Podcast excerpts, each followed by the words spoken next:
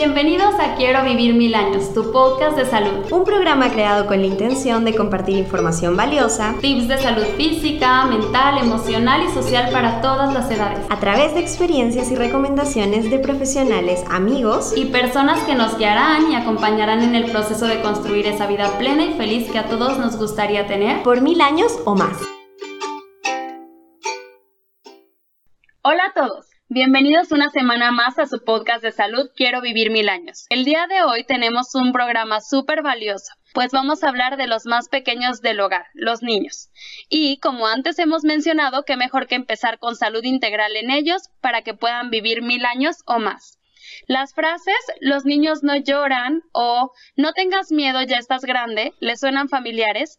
Es probable que hayas escuchado alguna de estas frases cuando eras un niño o incluso tú se las has dicho a algún niño que conoces sin pensar muy bien en el significado o en el trasfondo de las mismas. La mayoría de nosotros crecimos con la idea de que algunas de nuestras emociones es mejor guardarlas o reprimirlas porque resultan negativas o molestas o simplemente porque las transmitimos de generación en generación sin hacernos conscientes de esto. Pero, ¿qué pasaría si por el contrario nos enseñaran a conocerlas, identificarlas y expresarlas de forma asertiva? Probablemente habrían más adultos libres, sanos y plenos emocionalmente. Afortunadamente hoy la crianza y sus estudios han cambiado todo el panorama y las emociones de los niños ahora son vistas como algo crucial. Es por eso que en el episodio de hoy abordaremos este tema de la mano de un súper invitado. Yo soy Fátima Salas, fisioterapeuta, amante del estudio del cerebro humano y del movimiento, madre de un Juanpi súper ocurrente y divertido, ser humano cada día más consciente de nuestro planeta y el cuidado en él como fuente de salud y vida para todos. Hola a todos, yo soy Vilma Cordero, lectora empedernida, ukelelista en sus ratos libres, fiel creyente de que una sonrisa lo puede cambiar todo, fisioterapeuta y fan absoluta de cada uno de mis pequeños grandes pacientes. El día de hoy tenemos un invitado súper especial porque es nuestro primer invitado internacional. Eh, hoy está con nosotros Andrés eh, Roeder. Él es peruano, psicólogo clínico, arte terapeuta y educador de disciplina positiva en familias y en parejas. Tiene experiencia en la intervención conductual emocional a través del juego para niños, además de experiencia en niños y adolescentes con condiciones atípicas del neurodesarrollo. Brinda charlas y talleres sobre crianza y salud mental dirigidas a profesionales de la salud y a padres. Así que muchísimas gracias Andrés por estar aquí. Nos gustaría que nos contaras un poquito más acerca de ti para que toda la audiencia te pueda conocer. Eh, sí, claro, ¿cómo están? Eh, muchas gracias por la presentación y la invitación a este espacio para poder conversar. Y qué gusto ser el primer invitado internacional eh, este, a, su podcast. Y bueno, yo, eh, ¿qué les podría comentar? A ver, eh, yo inicialmente no empecé estudiando psicología. Inicialmente estudié medicina y de ahí me cambié, cambié de carrera y decidí que lo mío de la psicología.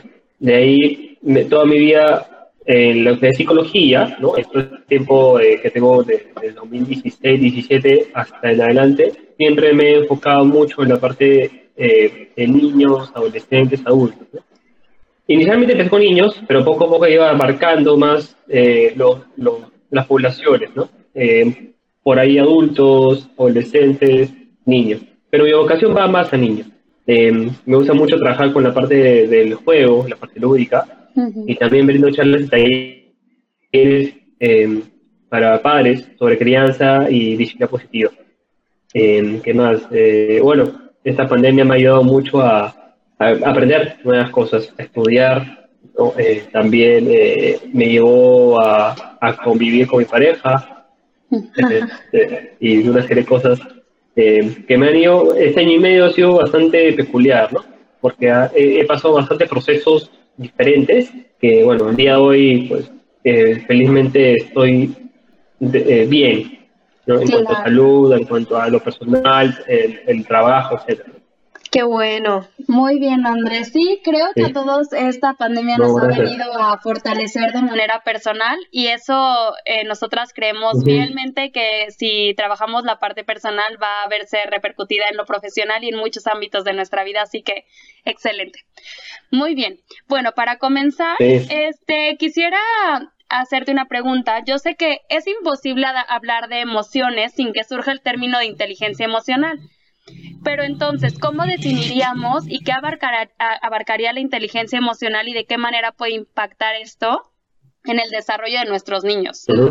Eh, muy importante es, em, cuando hablamos de inteligencia emocional, no solamente es aprender a reconocer eh, las emociones, los sentimientos, que solemos em, entender dónde surgen, de dónde provienen, ¿no? y cómo usualmente muchas veces eh, cuando hablamos de inteligencia emocional es un muy general, muy amplio, pero si nos basamos en algunos principios básicos o unos consejos generales, podemos hablar de, inteligencia emocional importante para eh, desde temprana edad, ¿no? Es importante que el niño aprenda a identificar sus emociones eh, de manera natural, en el ambiente donde se desarrolle, ¿no?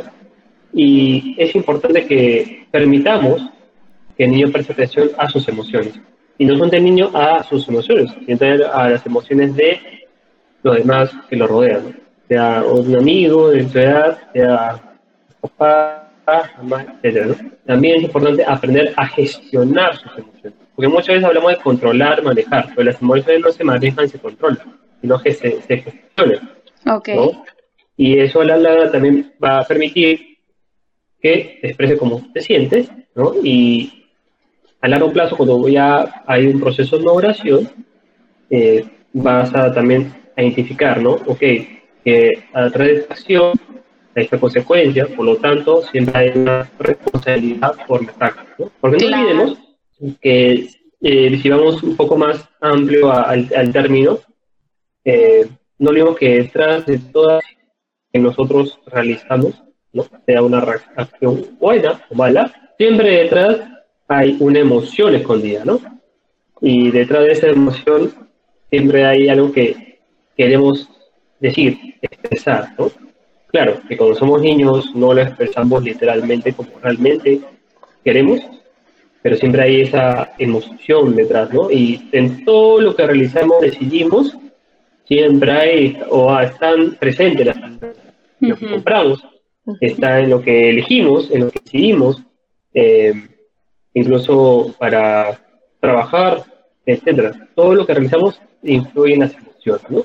Es por eso que es tan importante es, e, esta inteligencia emocional, ¿no? Pero no solamente eh, la inteligencia emocional, mejor dicho, es, un tipo, ¿no? De, inteligencia, como sabemos hay múltiples, muchas inteligencias, ¿no? Y esas son ellas, ¿no? Que en los últimos años se ha he, ido estudiando más y es lo, lo bonito de, esta, de este término, de este concepto. Ok, claro. Ahora, pero hablando un poquito de los niños, ¿la inteligencia emocional puede enseñarse? Y si es así, ¿cómo podemos enseñarla? O sea, ¿cómo se recomienda que se les enseñe? Bueno, si abarcamos, digamos, ya, por ejemplo, ¿no? Yo yo supe de, esto, de, inteligencia emocional, recién yo cuando estaba en la universidad. Yo no sabía nada. Y bueno, luego aprendí toda la parte teórica, ¿no? aprendí toda la parte este, práctica, etc. Pero cuando nos enfocamos, obviamente, como tú dices, bien mencionas, de los niños, eh, lo importante es desde la, parte eh, de empatía, desde la parte de la, desde los primeros años de vida. ¿no? Es cuando los, los niños eh, van desarrollando estas emociones, ¿no? Claro, a primera edad van a saber qué es alegría, felicidad, eh, esa, ¿no? Eso conforme ¿no? les van a ir enseñando, ¿no? Y eso es como los niños van a ir interiorizando a través de las experiencias de vida, ¿no? Eh, es muy, bueno, no sé si a ustedes les habrá pasado, y yo era pequeño, recuerdo que cuando lloraba, eh, mi mamá me decía, este, no llores, ¿no? No hay necesidad de que llores, sí. que lloras. Sí. Y, y, de cierta manera sí, ¿no? Que los papás te reprimen, ¿no? Te dicen, no, no tienes por qué llorar, pero ¿por qué lloras? ¿No? Eh, y es ahí cuando inconscientemente a los niños de a pocos los vas eh, restringiendo, ¿no? Pero hay muchas maneras ahora eh, de poder enseñar a niños, ¿no? A través de diversas técnicas, a través de diversas actividades, ¿no? Y, por ejemplo, ¿no? Eh, una manera muy divertida, lúdica, de que los niños puedan ir incorporando las emociones dentro de su vida diaria es a través de cuentos, ¿no? Hay infinidad de cuentos que hablan sobre las emociones. Ahí acá yo tengo a, mi derecha, acá no se ve, pero a mi derecha tengo un mele de cuentos que hablan sobre diferentes emociones, ¿no? También ah, hay un diccionario de emociones. Ah. Tengo ahí uno. Y, y, los niños también podrían crear su propio diccionario, ¿no? Las claro. básicas, ¿no? Rabia, tristeza, alegría, miedo, calma, ¿no? Que son las básicas. Sí. Y, y puedan incorporarlo, ¿no? A su día a día. También, tan importante, eh, pueden usar paleta de las emociones o títeres eh, que puedan ayudar a interiorizar identificar, por ejemplo, los gestos, las expresiones, claro. Identifiquen situaciones también, ¿no? Que, ¿En qué situaciones tú sientes tal emoción? Entonces me identifique, ah, yo me siento feliz, alegre cuando eh, estoy con helado y cuando estoy jugando con mi muñeca. Esas son dos situaciones que el niño identifica que siente la emoción, alegría, ¿no? Claro. Es importante, ¿no? Que los niños interioricen. Y también, algo muy importante, dentro de este eh, desarrollo de la inteligencia emocional, también está el, lado de, que el niño también sepa cómo solucionar alguna situación. Por ejemplo, ¿no? Que tú le puedas decir, cuando tú te sientes molesto o sientes rabia. Ay, me siento molesto cuando, no sé, me gritan y me quitan mis cosas. Y para no sentir rabia, ¿tú qué solución crees que podría hacerse? Y el claro. mismo puede buscar una solución adecuada para no volver a sentir rabia, ¿no? O molestia, y cómo poder manejarla con el tiempo, a través de diferentes técnicas o, métodos. Son diferentes maneras de que al niño se le puede enseñar, ¿no? Esto de la inteligencia emocional. Porque no es que los niños aprenden, o sea, ya vienen, nacen eh, sabiendo eh, lo que es manejar sus emociones, ¿no? Sino de temprana edad, ya enseñando esto a través de las experiencias, a través de la empatía, a través de la comunicación, a través del, del afecto, del cariño que los primeros educadores, que son los padres, le brindan a nuestros niños. Sí, totalmente. Eso es muy importante. Claro, entonces primero habría que identificar o enseñar a identificar la emoción para después ayudarlos a gestionarla. O sea, o que el, el mismo niño busque las opciones que tiene para hacerlo. Así es, claro. Es claro, sí va a tener más, más opciones, más herramientas para poder identificar ¿no? Eh, lo que está sintiendo en ese momento. Claro. No, pues súper bien. Y, también, ¿no? A veces eh, un niño, vemos que un niño está llorando, está gritando, ¿no? Y de frente decimos, ah, está frustrado, está ansioso, ¿no? Está triste. Entonces no sabemos realmente lo que está sintiendo, ¿no? Nosotros ya ponemos, sobreponemos en él la emoción, ¿no? Y algo que tenemos que hacer como padres es eh, hacer, eh, digamos, validar las emociones que nuestro niño está sintiendo en ese momento, ¿no? por ejemplo, la típica, eh, el típico berrinche o pataleta, como se le dice, tal cual, a veces, claro, los papás no queremos que el niño tenga el berrinche, la pataleta, pero detrás de eso, ¿no? Está diciendo algo, ¿no? Y en vez de reprimirlo, hay que poner en palabras ¿Estás triste? ¿Estás molesto? ¿Por qué te sientes molesto? ¿Por qué te sientes triste? ¿O por qué sientes rabia? Eh, ¿Y qué, cómo, cómo te sientes ahora? Es importante contestas para cuando tú le, le, das ese tiempo al niño de escucharlo, de tener esa comunicación horizontal con él eh, y poder darle ese espacio de, escucharlo y poner en palabras lo que está sintiendo, eso también ayuda bastante. Muchas veces le digo a los papás, pongan, pongan en palabras o el diálogo lo que desean comunicarse con su hijo. Y van a ver que con el diálogo va a cambiar, ¿no? Porque en vez de ser autoritarios o firmes todo el tiempo, decir no a todo, muchas veces puede ser muy aversivo para los niños. Claro. Claro, hay ciertas situaciones que está bien decirle no, poniendo límites, obviamente, anticipándose a las, a las situaciones. Claro, y en estas ocasiones pudiera causar a lo mejor la misma versión sobre comunicar sus sentimientos hacia los padres. Sí, así es. Eh, hay muy importante que cuando suceden estas eh, experiencias, eh, digamos, que son, pueden marcar o ser negativas para los niños, sobre todo en la, primera infancia, en la segunda infancia, a largo plazo, esto queda marcado en desarrollo emocional de, la persona. Y eso se llama como hitos emocionales. Los hitos emocionales, por ejemplo, un, ejemplo claro que les puedo dar, ¿no? yo recuerdo de niño eh, mi papá no era el castigar, por ejemplo, no me castigaba. Pero sí cuando eh, de repente me levantaba la voz porque había hecho una travesura o había hecho algo que no estaba bien, eh, levantaba la voz y yo tenía, tenía esa relación, ¿no? Que, que cuando hacía algo malo y por ahí mi papá me gritaba, pues obviamente que la persona y, y, era como un tema de, ok, ¿no? Claro, me, me quedo callado, ¿no? Ajá. Y hasta ahora, por ejemplo, ¿no? A veces cuando me gritan o, por ahí, ahí en, cercano a mí, tengo una discusión y de repente me grita o, no sé, me, levanta la voz, como que de cierta manera, ¿no? Un poco como que me mueve, me mueve, ¿no? Me, me, me, me resiente. Entonces, exacto, entonces... Claro. Voy al ejemplo, voy al ejemplo, este ejemplo, que como desde la infancia repercute hasta la adultez, ¿no? Y eso es, cierto. Ahora que hablas un poquito de esta parte, ¿cómo sería una buena forma de decirles que no para poner límites, pero a la vez no marcarlos emocionalmente o dañarlos?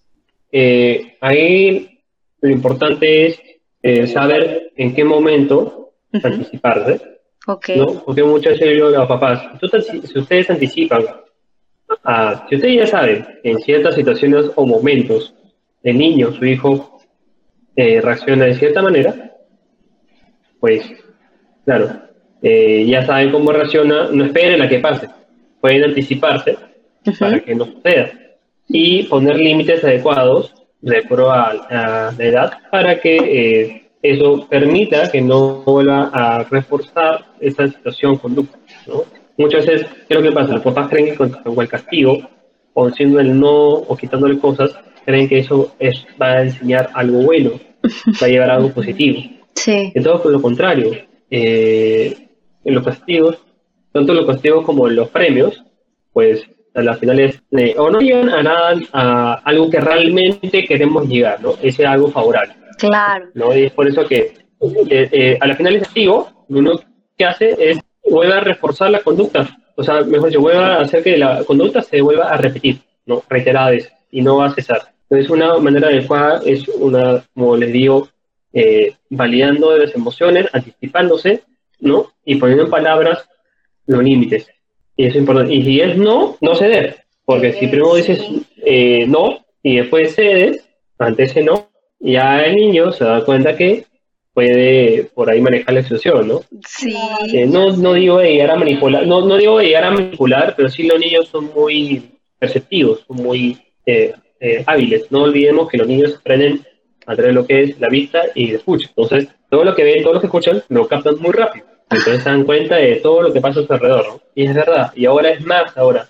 No sé si es la generación actual, no sé, pero comparando generaciones anteriores, es totalmente distinto, ¿no? Sí, vienen recargados ya. Sí, totalmente. Muy Así bien. Eh, Andrés, y en este caso que dices anticiparnos, si yo sé que eh, tengo un niño que regularmente eh, la manera de expresar sus emociones es a través de berrinches o pataletas, Aquí en este, en esta situación, ¿cómo es como debieran de actuar los padres? Porque hay mucha controversia al, pensar que se puede actuar de manera, bueno, déjalo que llore ya que se tranquilice, o no, o sea, tómalo y, y háblale fuerte. O sea, ¿cómo pudiéramos actuar en esta situación? Bueno, no, no hay una fórmula mágica para poder eh, actuar o, tratar de abordar ¿no? un, un berrecho pataleta pero sí hay unas maneras, a unas eh, formas que sí pueden llegar a ellos, ¿no? Ok. Eh, por ejemplo, una de ellas, em, algo importante, lo que acaba de mencionar, no hay que dejarlos llorar solos. Ok. Ok. Sí, claro. Eh, sí, es importante que lloren, que expresen lo que están sintiendo, ¿no? Que puede ser eh, frustración, ansiedad, molestia, incomodidad, ¿no? Porque muchas veces cuando los niños son pequeños y no tienen todavía lenguaje, la manera en que expresan su molestia e incomodidad es a través de llanto. Sí, total. Así es.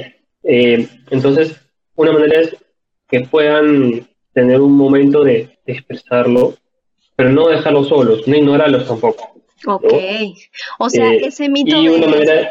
ese mito de las abuelitas de déjalo, déjalo llorar, que así va a aprender, es falso. Al contrario. Claro. Eh, al tú déjalo que llore solo, bueno, sí, está, está, expresando lo que siente, pero no, no está viendo esa parte de, contención, de afecto, ¿no? De afecto físico que muchas veces los niños necesitan. Sí. ¿No? En algunas situaciones. Hablo en general, ¿no? ¿Y qué pasa? Si tú niño lo acompañas y le haces afecto, ese cariño, eh, pues de cierta manera lo va a calmar, ¿no? Depende mucho de la edad también, depende mucho del entorno, de, de, el vínculo que tengas con tu papá o mamá, el apego. Depende de muchos factores, no solamente que ya lo cargo, lo abrazo y se va a tranquilizar. Depende de cómo también manejes tu, tu ansiedad y tu estrés. Porque no olvidemos que si yo, como padre o madre, estoy ansioso, frustrado, tratando de manejar o que mi hijo se, calme, se tranquilice, eh, no, no voy a lograrlo. porque, mi ansiedad y mi estrés se la voy a transmitir a mi hijo, ¿no? Y eso va a incrementar y va a hacer que dure más tiempo. Claro, Entonces, un afecto, hay una palabra de, de, aliento, de alabanza también, ¿no? Como muchas veces, eh, como el libro de los padres, muchas veces nos fijamos en el problema y no en la solución o también nos fijamos en las cosas negativas que los niños pueden hacer, porque son niños, ¿no? Están en un proceso de aprendizaje, de exploración, de maduración, y claro, van a cometer errores constantemente. No, pero no, verlo como error, sino como un proceso de aprender, ¿no? Que, que eso va a ayudarlos a que vayan entendiendo eh, o sean más conscientes de lo que quieren, que no quieren, de las acciones eh, positivas y negativas, ¿no? Y decimos de esta manera. Y es muy importante tener esto en claro. Ok. Porque si tú permites que el niño sea más consciente de su entorno, vamos a lograr niños que tengan buena autoestima, que tengan seguridad, confianza en sí mismos, que sepan cómo eh, gestionar lo que sienten, ¿no? Y eso es muy importante. Y ahora yo sé que con la pandemia es más difícil, porque me han tocado muchos casos de niños que me dicen, que mi hijo está frustrado, ansioso y no sé qué hacer, ¿no? Y, mucha, y me ha tocado ver en consulta, normalmente es eso, ¿no? Y ya por otro lado, por otros casos, que sí ya son más clínicos, a veces me ha tocado que a veces hay personas que sí han entrado en de depresión, pero ya eso es otro tema. Pero normalmente los niños es un tema de, de, frustración, ansiedad y estrés, ¿no? Que se ve incrementado por el tema de la pandemia. Claro, sí, absolutamente.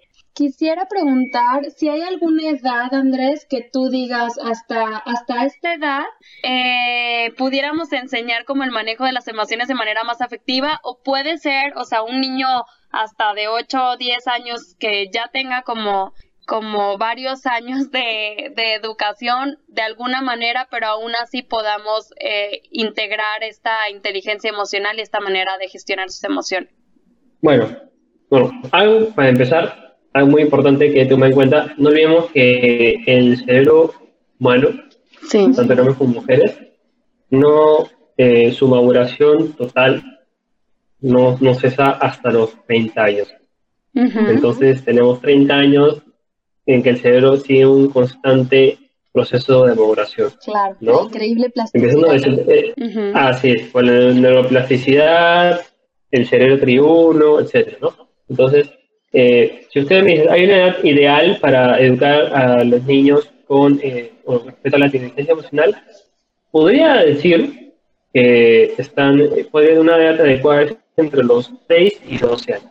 Es una edad adecuada como para reforzar estos, este concepto, todas estas técnicas o actividades ¿no? que les estaba mencionando. ¿no? Pues, sobre todo para, para educar, sobre todo para educar eh, y generar un ambiente más sano, ¿no? Dentro del entorno de vive, eh, más sano con las experiencias que va eh, aprendiendo, Y porque también, ¿no? Eh, eh, cuando hablamos de inteligencia emocional también no solamente hablamos de salud emocional, sino también de salud mental y también personal, porque no olvidemos que va a la par. ¿no? Si yo tengo una buena salud mental o salud emocional, mi salud personal también va a estar buena, ¿no? o sea, va a estar equilibrada. Claro. Están de la mano. Sí. Ok. No, pues súper bien. Ahora, ¿qué pasa, por ejemplo, o cómo podemos reaccionar ante los niños de que ante una situación que no les gusta o que les disgusta, mejor dicho, eh, suelen reaccionar mordiendo, gritando o golpeando? Bueno, ahí lo importante, cuando el niño reacciona de esta manera, eh, hay que identificar el motivo. Porque uno veo que siempre hay una, un, eh, un detonante de que reaccione de esta manera. ¿no? Normalmente son estos son eh, motivos, eh, digamos, emocionales que el niño a veces está manifestando. Y es importante que el padre identifique, uy, ¿por qué mi hijo está reaccionando de esta manera? ¿Por qué está muriendo? ¿Por qué está pegando? ¿no? Y tú te preguntas, pero antes no lo hacía. ¿Y ahora por qué? Claro. ¿Qué ha cambiado? ¿no? Entonces, pueden ser muchos factores que estén em, vinculados. Y lo importante es el no dejar que suceda. ¿De qué manera? Te anticipas. Te anticipas, te puedes anticipar la conducta, decirle, o puedes eh, corregir la conducta. ¿En qué sentido? Tú le puedes decir, eh, eso se llama eh, sobrecorrección de la conducta negativa. Ajá. Que, por ejemplo, supongamos que mi, hijo me pega. Me pegó y le puedo decir, Pepito, ¿por, ¿por qué me has pegado? Si tú me pegas, mamá te da triste, porque a mí también me duele. Y si tú me pegas, me voy a sentir triste. Claro. ¿Tú quieres que mamá se sienta triste? Y ahí con el diálogo, obviamente dependiendo de la edad, con el diálogo, ahí el niño va a también entender, ¿no? Que tanto el papá como el mamá, porque le has pegado o lo has mordido, te va a sentir triste, te va a sentir malo. Y ahí tú también después demostrar que a través de, ese diálogo, sin iniciar a molestarte, a través de la empatía y el afecto, puedes hacerle entender al niño que también, aunque lo que está mal, ¿no? Y que también puede hacer eh, daño lo demás. Claro, y al niño al interiorizar, y al interiorizar que, claro, ha hecho daño, va a entender, ok, que esto genera, digamos, una, emoción negativa. Claro, sí. Muy bien. Y ahorita que mencionas esto, Andrés, eh, es vería importante como recalcar la diferencia entre, entre tú me haces a esta acción me provoca esto, ¿no? Porque muchas veces se dice, este, tú me haces enojar y no sé qué tal, o sea, cómo, cómo pudiéramos adentrarnos a esta parte en la cual es diferente, tú me mm. haces enojar a, a esta acción me provoca estar enojado a mí mismo, o sea, tú no, tú no influyes sobre mis emociones, yo las puedo gestionar solo. Ah, ya. De repente cuando los papás dicen, me haces. Eh, tú, tú, me estresas, este chiquito me... Eh, claro, claro. Eh, eh, bueno, no olvidemos que nosotros somos adultos, ¿no? Y también tenemos la libertad también de sentirnos así a veces, ¿no? Claro. estresados con el tema de la crianza de los hijos, ¿no? Y, entiendo, es válido. Pero es muy importante las palabras que utilicemos y pongamos en ellos, porque si nosotros decimos, tú, me, tú me enojas, me estresas, ay, no me haces caso, eh, ¿no? Eh, las típicas frases que usualmente a veces los papás utilizan, ¿no? Yo sé que no es como a la fe, yo sé que no es porque realmente eh, sienten eso, ¿no? Sino es una manera como que a veces de desahogo, ¿no? Y es importante no, no, no, expresarlo de esa manera, ¿no? Porque eso también puede llevar a que el niño sienta, tenga sentimiento de culpa también hacia eso. Exacto. ¿No? Y, yo, yo usaría otro tipo de palabras que sean más positivas. O tendría cuidado de, decir frente a, mi hijo, ¿no? O mi hija. Es importante. Ok. que no o decirlo de otra manera, de una manera más positiva. Ajá. Este, ahorita no, porque mamá se siente muy molesta o muy estresada, este, dame un ratito y después conversamos, ¿no? O de repente simplemente me alejo para no reaccionar mal, de mi hijo y de repente ya este, paso unos 5 o 10 minutos, quizás de ahí teniendo otra, otra energía, otra predisposición, pueda dialogar ¿no? y, y actuar ante la, la, situación que tenga eh, frente de uno, ¿no? Claro. Así es. Muy bien.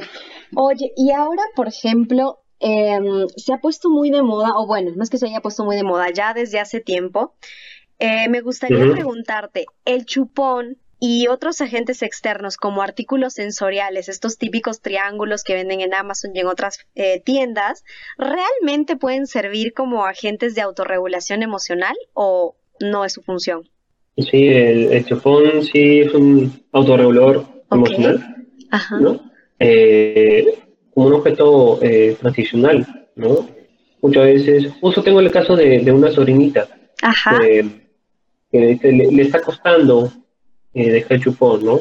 Sí. Y yo creo que, es un tema de apego. Hay veces que sí dice que ya lo dejo, pero después cuando siente, se, siente mucha ansiedad o siente, digamos, se siente culpable por algo o frustrada, se refugia en el chupón.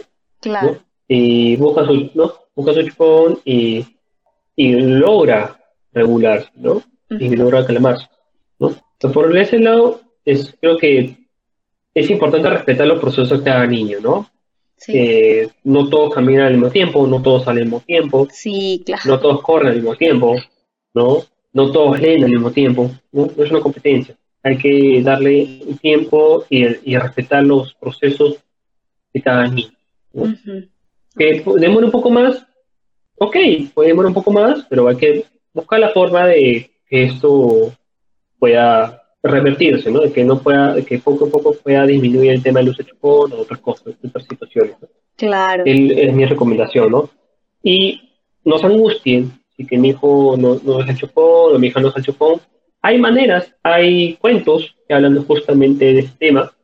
Tengo un cuento que se llama Yo Chopete, que habla del tema de chupón.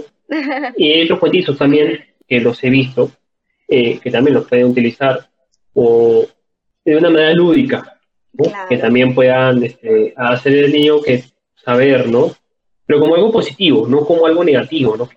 Desde chupón, es un bebé, hasta cuatro, ¿no? Porque obviamente esas etiquetas van a generar también eh, eh, bajo autoestima en los niños, ¿no? claro. Incluso cuando, cuando puede estar pequeño el niño, o sea, y, y se lo digas, aunque sea un niño que realmente puedas decir, no, es que ahorita, o sea, él no me comprende pero en realidad es que eso se genera en algún, en, o, se va a su inconsciente o subconsciente, pudiéramos decirlo. Ah, ¿Hablas de una herida emocional? Ajá, ajá, aunque parece que no nos entienden, al final sí entienden más de lo que creemos, ¿verdad? Sí, es verdad, así es verdad, los niños entienden todo. Eh, y ahora más con el acceso a la tecnología y... ya sé. Y en las clases virtuales o a YouTube, sí, los niños entienden todo. ¿No? Y es importante eh, manifestarles, ¿no? Yo, yo sé, ¿no? Que hay límite, el límite para el uso de chupón por tema dental, que, que puede perjudicar el tema dental, ¿no? Pero sí, puede marcar estas heridas emocionales, ¿no? Los niños. Pero todo tema de apego, de vínculo que puedan desarrollar con, con, la madre. Claro, totalmente. Muy bien. Eh, sí, sí. Andrés, este, ¿cuál sería la forma más efectiva? O sea, o alguna, ya nos has estado diciendo que, bueno, digo, no hay una forma exactamente así como esta es la mejor, pero maneras efectivas de, de ayudarlos a regular eh, sus conductas o de gestionar sus emociones. Eh, ajá, o, pero, o sea, mostrar respeto hacia ellos y sus emociones, pero poner límites claros también, porque eh, hemos hablado en algunos otros episodios también sobre eh, que a veces se cruza una pequeña línea entre, bueno, yo respeto, o sea, te respeto a ti como persona, pero entonces llega un momento en el que eh, los límites se pueden perder o la autoridad se puede perder como padres hacia hijos. Entonces, ¿cuál sería la manera o, estrategias que nos puedas dar para esto? bueno, que puedan utilizar como estrategias, pueden mencionar unas cuantas, pero pueden utilizar, eh, por ejemplo, a través del, arte, eh, a través de lo que es eh, las manualidades, o lo que es la pintura, con témpera, también con el uso de plastilina, ¿no? El arte plástica. También se puede jugar mucho la parte de, las emociones, ¿no? Con las paletas también, aparte del uso de los cuentos que ya los mencioné, y también, parece mentira, pero donde se puede también eh, manejar o trabajar mucho con los títeres, también la parte emocional con los niños, ¿no?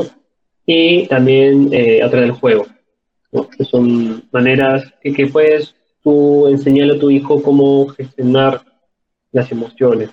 Eh, y otra manera también muy interesante es, por ejemplo, eh, nosotros cuando somos más pequeños, puedes usar imágenes reales de las expresiones, de las emociones básicas, y que el niño imite esas expresiones, identifique cómo se siente hoy o por qué se siente así también. ¿Como una manera de emociones? Mm, no como un diario, sino que pueda tener ahí de repente en su cuarto, ¿no?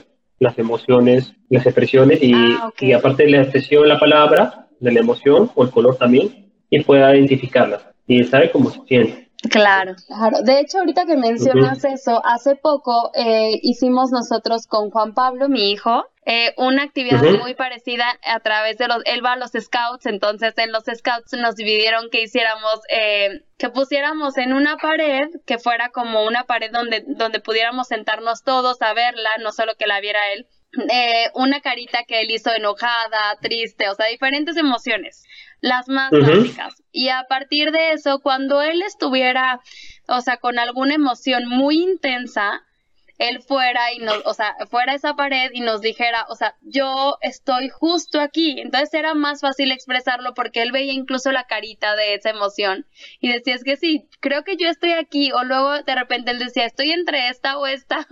no lo sé, pero le, le sirvió bastante como para ayudar a identificar. Y ahora no solo dice estoy enojado, ¿no? O sea, antes para todo era estoy enojado. Eh, y ahora entonces es como, mm, estoy molesto, estoy frustrado o estoy, me siento intranquilo. Entonces creo que eso lo ha ayudado como a aprender a diferenciar que no todo es enojo o felicidad. Entonces, es. ahorita que lo dices, este, yo he tenido una experiencia con ese como tablero. Muy buena. Sí, funciona. Por ejemplo, ¿cómo sería una buena forma de corregir? Sé que a lo mejor el castigo no es la mejor opción, eh, golpes ni que decirlo, o sea, mucho menos, pero ¿cómo podríamos corregir de forma que, como dijiste, o sea, puedan aprender, pero y también no sea como un premio, o sea, te premio si haces esto bien, porque también ahí estamos como condicionando la, la actitud que tengan los niños, ¿no? Entonces, ¿cómo sería una buena forma asertiva de corregir? Eh, podría agregar que una manera de, de manejar estas situaciones, o de corregir como tú dices, es eh, a través de lo que son acción-consecuencias. Ok. ¿no? Es decir, tú asumes tu eh, la acción de acuerdo a la consecuencia. Eh, por ejemplo, ¿no? Pongamos que la típica, este, el hijo no quiere hacer la tarea Ujú. y, y después le toca hacer una actividad que le gusta Ok. como que disfruta. Y ahí tú le puedes negociar con él. Es decir, le puedes decir, mira, eh, si tú te demoras más tiempo en tu tarea, Ujú. vas a tener menos tiempo después para jugar o hacer la actividad que, o ver televisión, etc. Ok. Depende de ti. Ajá. Mientras menos, mientras más tiempo te demores, no vas a ver televisión. O si no quieres hacer la tarea, pues lamentablemente no vas a poder ver televisión. ¿no? Y ahí tú puedes negociar con ellos. Y muchas veces con estas eh, situaciones que tú negocias, eh, funciona. Funciona en ese sentido. Sí, Sí. es como Y depende, responsabilizar. claro, sobre todo con cosas que le motivan o le gustan, eh, eh, depende de la edad, funciona, ¿no? Y sí, soy eh, testigo de uno de mis pacientitos, la mamá me contaba, ¿no? Que no quería hacer la tarea, se demoraba un montón y negoció algo, con algo que le gustaba, que iba a hacer después, Ujú. y la tarea la hizo un ratito y, y se dio cuenta que después ya tuvo tiempo para disfrutar la actividad que quería, ¿no? Claro. Eso puede funcionar para otras situaciones, para otras situaciones puede ser el, lo que he mencionado, el anticiparse, el no usar castigos, el puedes usar recompensas, recompensas en el sentido de que pueden ser recompensas de, no sé, si ha tenido una buena semana, puede darle más tiempo, no sé, eh, supongo que la actividad que le gusta es ver televisión, y en vez de ver una hora, verá un poco más de televisión, o eh, si le gusta leer cuentos, en vez de leer dos cuentos, leerá cuatro, ¿no? Que puedan favorecer en, en actividades, eh, sobre todo, no tampoco le- se le vea como premio, ¿no? Porque muchas veces premiar tampoco no refuerza eh, nada positivo. Al contrario, suele ser algo vacío. ¿no? Sí. De hecho, a veces creo que, que entonces para todas las acciones el niño empieza a querer premios, ¿no? O sea, es como... Así es. Y simplemente lo hace con la finalidad de conseguir lo que le motiva o quiere. ¿no? Claro. Por eso, por eso el- eh, usar el, el cuadro de méritos también es importante eh, utilizarlo de manera adecuada. ¿no? Exacto. Muy bien, eh, Andrés, pues, híjoles, ha sido un, un tiempo muy, muy agradable. Quiero dar la conclusión de, del episodio. Nos quedamos con tres cosas muy importantes. Una de estas es eh, que, bueno, que definitivamente la inteligencia emocional abarca mucho y que podemos trabajarla en todas las edades, que de los 6 a los 12 años es una muy buena edad, pero también desde pequeño se puede hacer hasta los 30 y más. Entonces, siempre eh, buscar, eh, pues, siempre integrarla, ¿no? En nuestra vida y no pensar que porque ya estamos, o sea, o que ya actuamos de alguna manera como padres, ya no podemos hacer el cambio, probablemente. Bien. Este, también nos quedamos como con la parte de que hay que anticiparnos siempre, o sea, uno conoce a sus hijos, entonces hay que anticiparnos como a lo que, a lo que sabemos que puede, que puede ir. El diálogo es como muy importante, en esta, o sea, en estas situaciones en las que a lo mejor el niño quiere expresar y siempre acompañado, ¿no? A pesar de que uno, o sea, que el niño esté haciendo rabieta o berrinche, pues siempre acompañado para que él no se sienta probablemente ignorado o que no validamos esa emoción. Eh, y pues y también pues nos quedamos mucho con, eh, con el trabajo que tenemos que hacer en el día a día como padres y creo que es importante recalcar que pudiéramos no ser los únicos como padres que influyen en esa inteligencia emocional de nuestros hijos, este, sino que todos los que conviven alrededor de ellos pudieran influir eh, en esto. Sí, totalmente. La verdad es que ha sido increíble, pero no, te- tenemos así como una tradición en el podcast.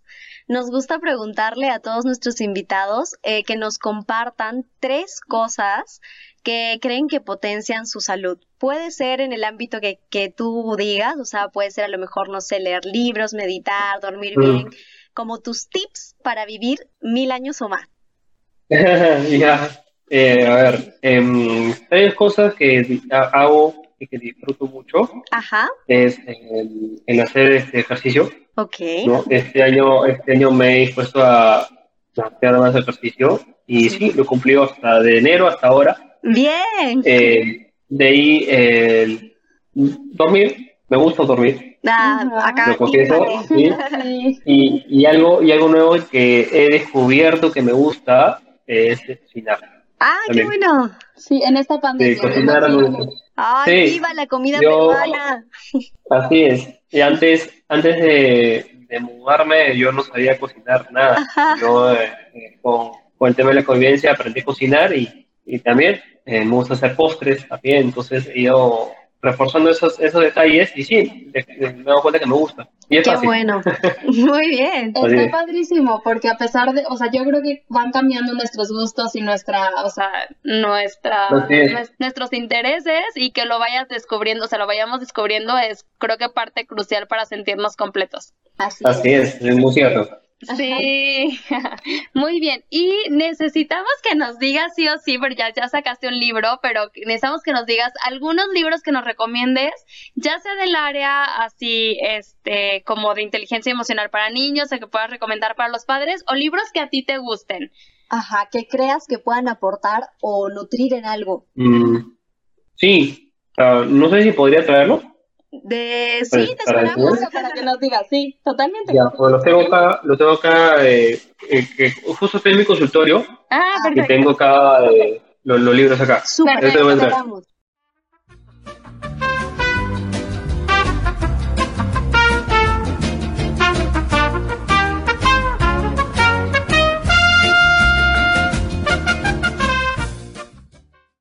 Ya, listo, acá los A ver.